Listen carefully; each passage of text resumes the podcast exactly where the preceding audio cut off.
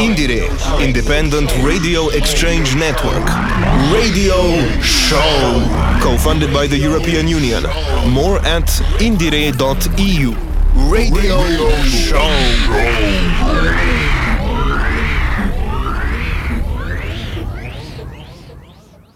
Hello, dear listeners across the Europe. Today's show is hosted by independent coastal radio from seaside town of Koper, Capodistria on the Istrian Peninsula. This broadcast is a part of the Radio Muse network and is presented as a segment of the IndieRE project. Through this initiative, we aim to cover and share news about new releases from local independent musicians. The show was editorially prepared by Natalia and Tony, produced by Jan. Today's host is Natalia. In this episode, we will focus on the new studio album Roadkill by the stoner doom metal band Omega Sun. We will talk about the band's guitarist Aris Demirovic and the band's vocalist and bassist Igor Kukanja about the response to the newly released album, changing labels, and touring. We will also introduce some interesting releases from the domestic scene.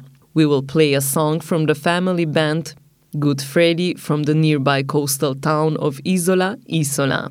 Next, we'll dive into the grunge sound of the band Paranoise with the track Clear Your Room. Then we will explore the dark depths of the obscure genre outside the UK, dubstep, with local producer and DJ Gisaza. We will conclude with the anonymous Christmas gift, Fantazima, which miraculously appeared under the Strigon Records label's Christmas Tree.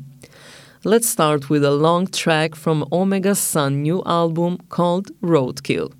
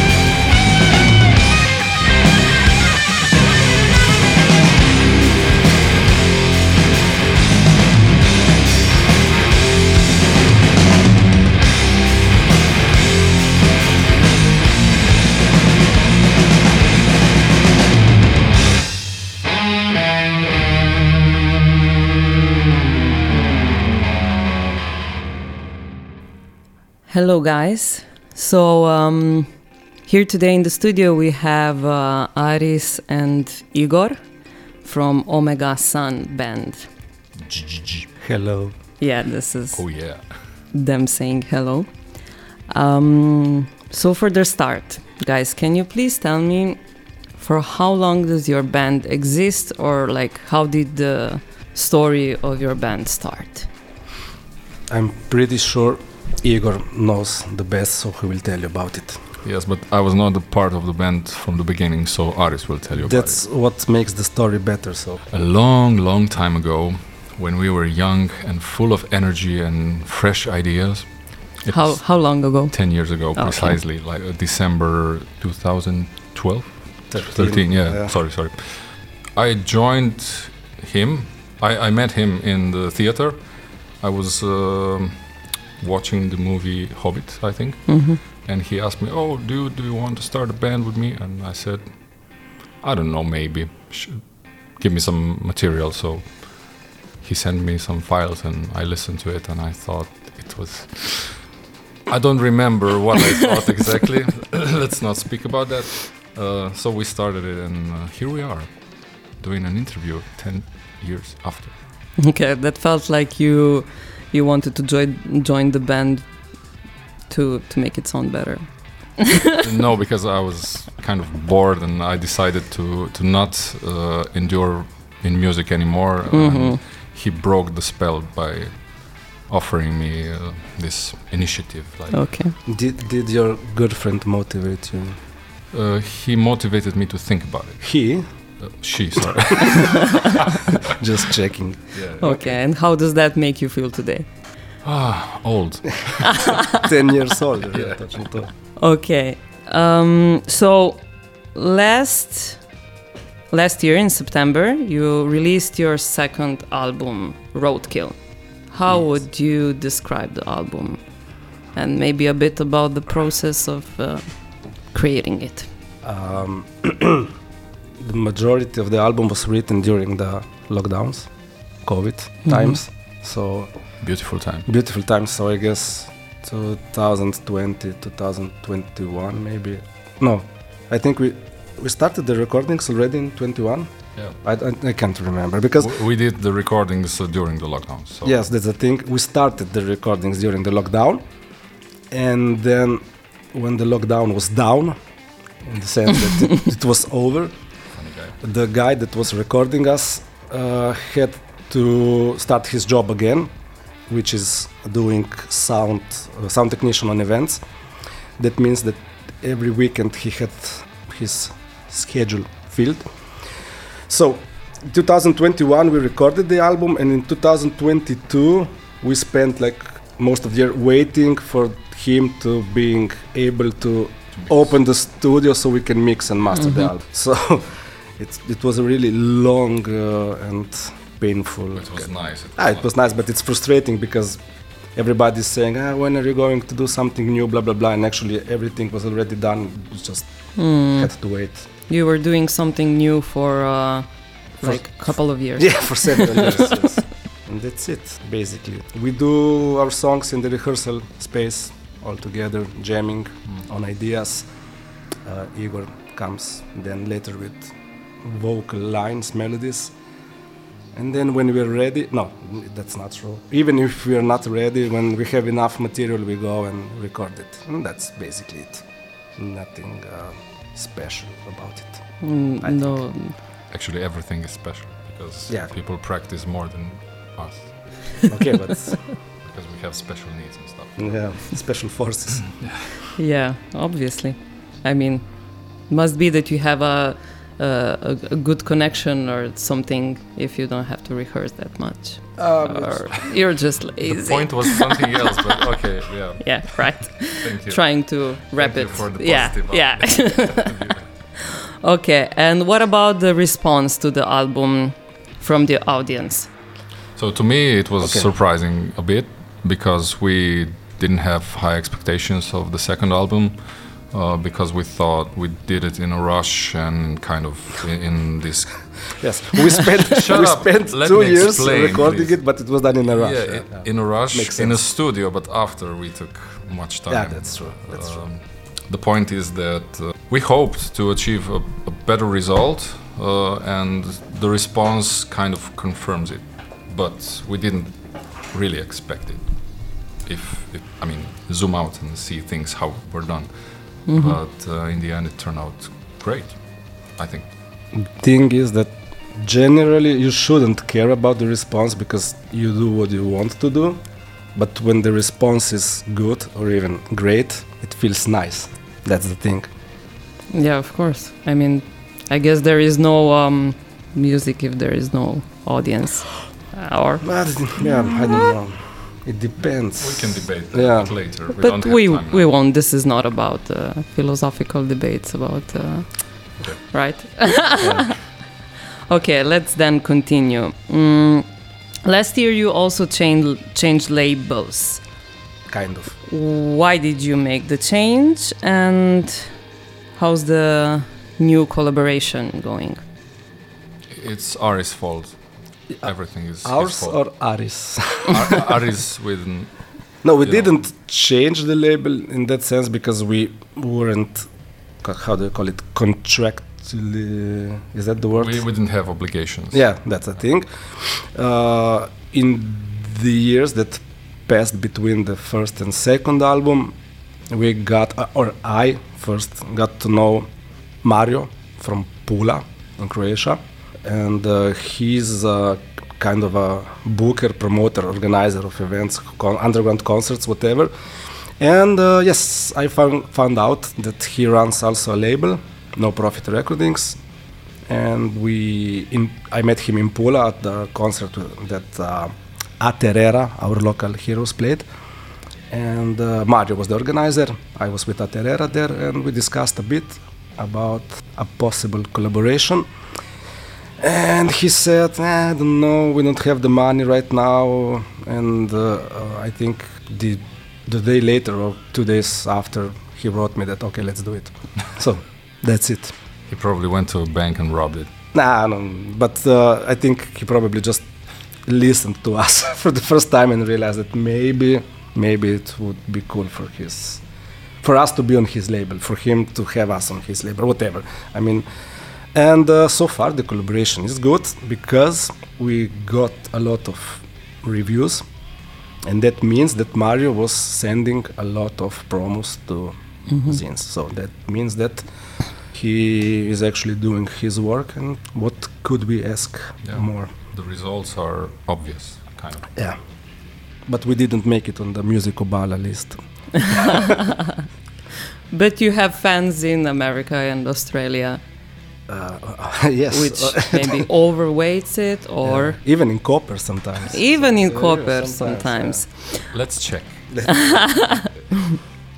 Um, we have 10 fans in malta also or 20 all Mhm. those all those guys that bought Probably our 30, t-shirts but Thir- okay Okay, let's now come to the um, come to the question about you touring outside of Slovenia. Where did you go last year, and do you already have also some dates for the um, for the coming year? so igor hello. kukanja as they like to call you at radio student where did we play in 2023 I think that's the reason I never go there. Yeah, okay, but where did we play? Do you remember? Uh, yes, the first September I remember a flight to Malta. ah, okay. It was really nice. And before that, I'm not sure. we did. We played in like three or two gigs in Austria in April, Okay, yeah, yeah, yeah, yeah. Italy, Swanmay and couple of uh, times, Swanmay and. Isidro. It's uh, we we didn't do actually that many gigs. I mean, compared to maybe other local groups, it seems to be a lot, but it's not that much actually. Also because we didn't have a new album, so there's no sense to tour and do a lot of gigs, and you don't have a new album to sell or promote. So mm-hmm. it's kind of a useless situation in that case. So the plan is to play, hopefully, a lot more in 2024. And so far, beside the usual local and Slovenian dates, we're conf- we're going to play Amsterdam on I don't know 29th, 29th, 29th March, yeah. and some other ah, Eindhoven also in Netherlands, Ghent in Belgium, and some other gigs that are not yet. Confirmed? yes or or they are, uh, not announced actually. No, because we're going to do gigs in May also. Maybe I can tell that with Mondo Generator, and that supposedly is going to happen in Maribor, so that's Slovenia, uh, Zagreb, Croatia, and maybe another city, but I'm not sure because I'm not booking the gigs. Mario is doing this, so I I, Yeah, I can't I, I can't confirm Mhm. neither deny it. So let's wait. Check our social uh, media and uh, platforms to find out about the gigs. Geeks. In the gigs. Also- Playing on the gigs. also player uh, play, buy our shirt shameless plug-in Okay, and with with which other bands did you played so far? Like sin- since the beginning of the band like many bands i mean Okay, but played- maybe like in the we played the festivals so uh, okay the the the ones that are you that you are most I don't know maybe proud of or uh, um, it- it dep- m- do you have uh, maybe any of your personal highlights highlights. I. I, I mean, one of the first ones, the big ones. were- I don't know how to pronounce. Okay. How Unida, yeah, yeah. Unida. i mean you need it more I than me but yeah Nah. Super bad joke. Uh, Brasilica. Anyway, yeah, one of the first gigs we actually did in with this lineup. No, Dexter was Dexter was on bass. Yeah. Sorry for the confusion. So one of the first gig we did with Omega Sun, like proper gig, was actually with Unida or Unida. Uh, Unida. Unida, which is a Californian band that consists of uh, many great musicians, and one of them is John Garcia from Kyuss, which makes it kind of uh, cool for us. Yeah, they're legends. Yeah, Let's be honest. but uh, But they're going to compare us to Kyuss again, so Nobody. okay, yeah. So, uh, but yeah, and then later on we played with other like legendary bands in the underground, like I don't know, Yawning Man, for example, which Igor really likes. Yeah. We played uh, gigs with I don't know, like Dopethrone from Canada, which I like, for example.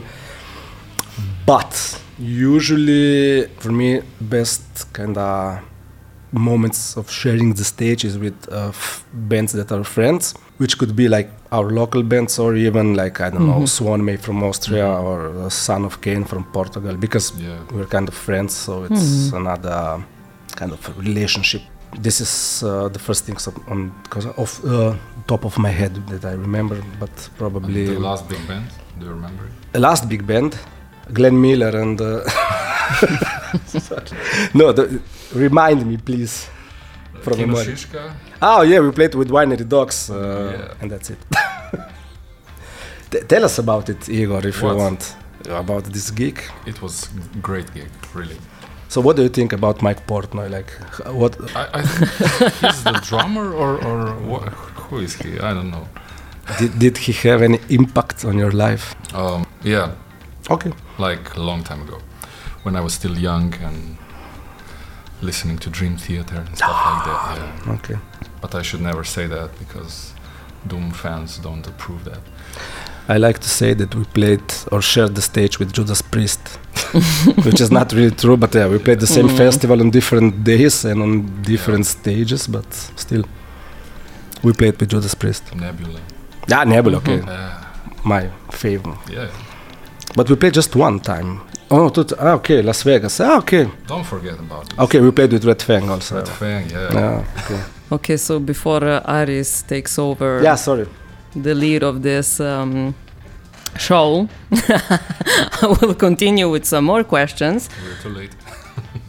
I'm very curious about some funny stories from your concerts. I'm sure you have many. Can you pick at least one and share it with us?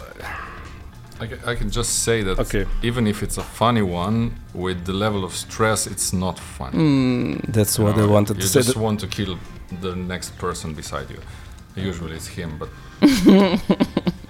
I contain myself. But is it like, okay, at that moment it might be stressful, but like today it can be funny when you look back? Usually, the funniest stuff is not the stuff on stage, but how we Mm. got there. hmm So, we have a lot of stories like when when we played in uh, US in the USA, hmm but those stories aren't actually connected to the gigs. But The it's hard to experience. explain because it's really specific stories. But yeah, it happened more than once that we uh, ended up in the people like call the hood. and we were confronted about it and even uh, asked if we if we were not afraid and what Yeah, we survived. yeah we survived uh, th- there was one thing in like uh, south central la Yeah. in a pizza hut where they asked us what are we white is doing here? And if we aren't afraid of the hood. And now it's funny but at, the, at that time it wasn't that really I mean, I mean it was kind of funny but in that sense if you're like uh, if you have a dark humor and like to think about your about dying and you find it funny but yeah. So i won't go into more details but it was kind of a bit stressful for a couple of minutes and there was a similar situation uh, in las vegas on the street when we got lost because instead of looking at where we were walking at we were uh, following the navigation on the phone so obviously we got lost and we how do I say it we, we, we, we i mean there was no city left where we were No, it was the suburbs, uh, like. Uh, yeah but las vegas is not really suburbs it was just the end it just ends kind of in the middle of the Yeah. desert and there was a 7-eleven which was kind of Guarded. guarded yeah, by two Tough guy. yeah with uh, you know the tattoo with the tear yeah, so yeah and they were kind enough uh, and they asked us if we are lost and told us to get lost in the same kind of If you're not y- Yeah, get and- lost, and- get lost. Igor, which he, Igor is really like a kind of soft-spoken and well-mannered guy. Mhm. So that's a that's a nice way of telling that he's naive. And he wanted to continue the conversation with these guys. Oh, so you take the bus here? Just take the bus. And that's how we left Yeah. before. Uh, But we were not running. no. We were not in a hurry. We, we like to embrace these experiences. so these are the funny stories, actually. Later, when you think about it, Mhm. because you're still alive, so that's what makes it funny, I guess. Okay, that's great because um, mm, my next next next question would be uh, that you also had uh, concerts in uh, United States, and what are the differences between having concerts in the United States and Europe? But I think uh, this already. These kind of stories already told a bit of a difference. But- I believe yeah, the there was not not that much danger on the streets in Nah, Europe. but the thing, the, the, the, oh, Or- maybe, maybe. I mean, it depends. Yeah. no, but the thing is that when we played uh, in America and came back home, everybody was because we did some interviews and stuff, and everybody was asking us like, how should it? What was the, um, what was the reaction of the people? Now, how, like in the sense like if if if you go to play to another place, like the people are kind of uh, people expect like they're different or something like you know, if you play in Slovenia, I don't know, uh, people are headbanging, and if you play in the USA, people are, I don't know, farting. I mean, I mean, it's the same. The, the differences are actually the um, uh, how how they call it, so- socio-economic differences. So, Europe is usually, especially if we're talking about the underground, obviously, is more. Um, you get food in Europe when you play a gig. They treat you good in the sense that they give you some money and uh, drinks. Maybe you get to sleep somewhere. Yeah. and in the USA, it's more kind of like, I guess, what life in the USA is. So you're left alone. I mean, you need to provide for yourself. Is that right? Um, Yeah. I mean, You but take care of yourself. yeah, but on the other hand, uh, the what's the right word? The tech crew, the stage hands, and uh, the sound technicians that work at these venues, clubs, bars, whatever. I don't know how sincere they are, but they're really more. Uh, they're nicer than compared to Europe, especially here. Maybe Maybe they're more support. yeah, they kind of they pump you up before the gig. Even if you play a shitty gig, they after the gig they congratulate you, give you hand uh, handshakes and stuff like that, which usually in Europe doesn't happen. At mhm. least not to us. In Slovenia, it doesn't happen. Yeah, I, I- I can give you one in- interesting comparison. Mhm. What's the difference playing abroad and at home? So, when you play abroad, just the people that want to compliment you come to you after the gig and they tell All you, ah, right. it was good, Yeah. blah blah blah. When you play at home, nobody compliments you in the sense. I mean, they tell you, yeah, good gig, but you know, you should. Mm-hmm. They have the guts to do so. Yeah, but you should make different songs. But why don't you add that stuff? Why don't you play like blah blah blah? So that's that's the main difference. All right. And Is there anything else you would like to add, or or maybe rather not, because then Aris would talk till tomorrow. just buy our merchandise because that's the only way uh, the band survives on. I mean, financially, uh, economically. yeah. That's the thing. So Maybe you can say the name of your website. just It- write Omega Sun, Google, and Bandcamp will pop up. Like maybe I guess the first um, result, and there's the web store where you can order stuff, or even better, come at our gigs and buy it there. Right. Yeah. Okay. That's great. Thank you, guys. Um, you. Thank you. We are looking forward to see you on stage.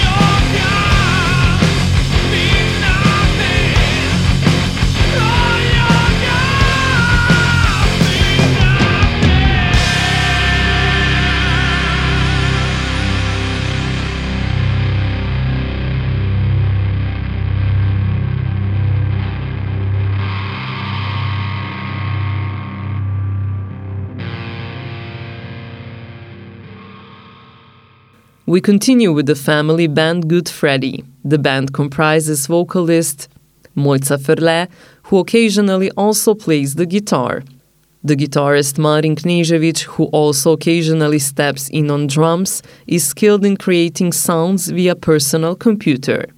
Their daughter, Filos Sofia Ferle Knežević, handles the graphic design. They identify themselves as an art punk band. Their songs are characterized by strong lyrical messages in line with punk traditions. Recently, they released a song and video titled Femicide, addressing the real murders of women that occurred in Slovenia. This time, we will listen to the song titled Osebni razpad, which means personal breakdown, from the album Brezno, meaning abyss.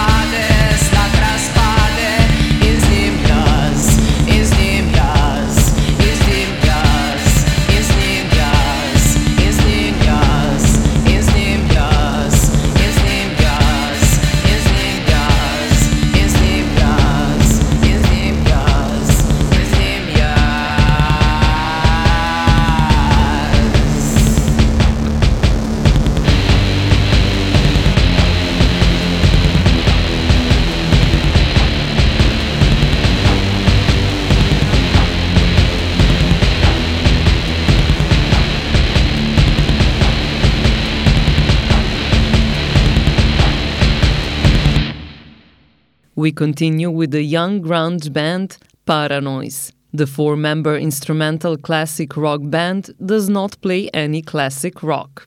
They released their first studio album last fall titled Baffled Driver. The album showcases influences from the past 50 years of rock music development. We will now listen to a song from this album for which they also recorded a music video Clear Your Room.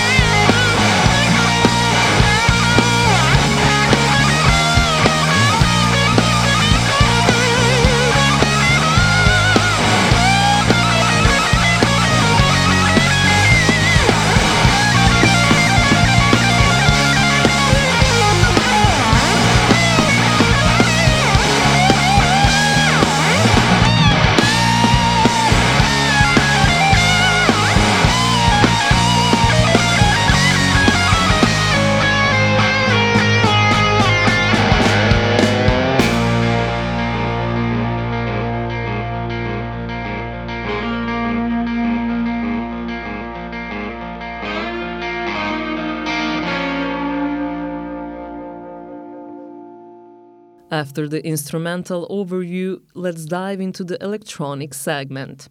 Gisaza has already made a name for themselves in the realm of the dark, bass heavy genre known as dubstep. He consistently releases new tracks at regular intervals. This time we will listen to the track Freya from the IP released on October 28th.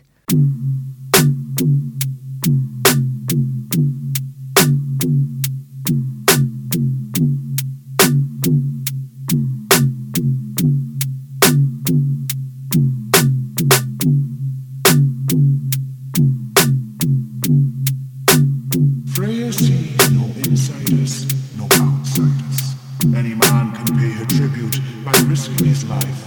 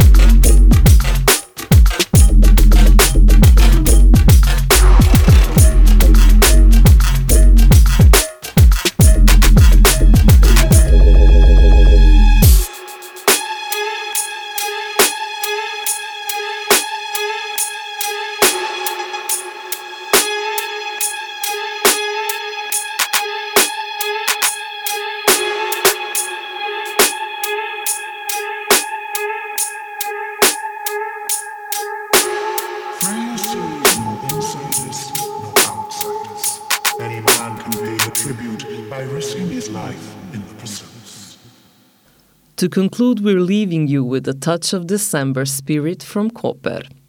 Picture an ice rink by the sea surrounded by New Year's festive decorations, all under an average air temperature of 10 degrees Celsius. As the description on the release page says, Fantazima is an unknown entity. It's a celebration of the December festivities in Koper, empty streets, Christmas lights, mist, and humidity. At the Strigon Records, we received 10 tracks of raw recordings with Mystic Dungeon synth drones. From our side, that's all for this edition, and we hand you over to Fantazima.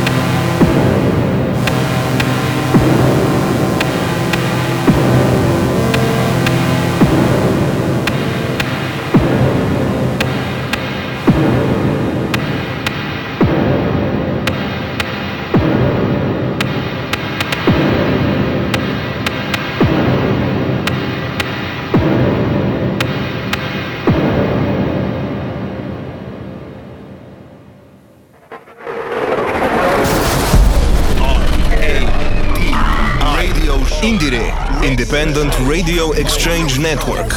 Radio Show. Co funded by the European Union. More at indiere.eu.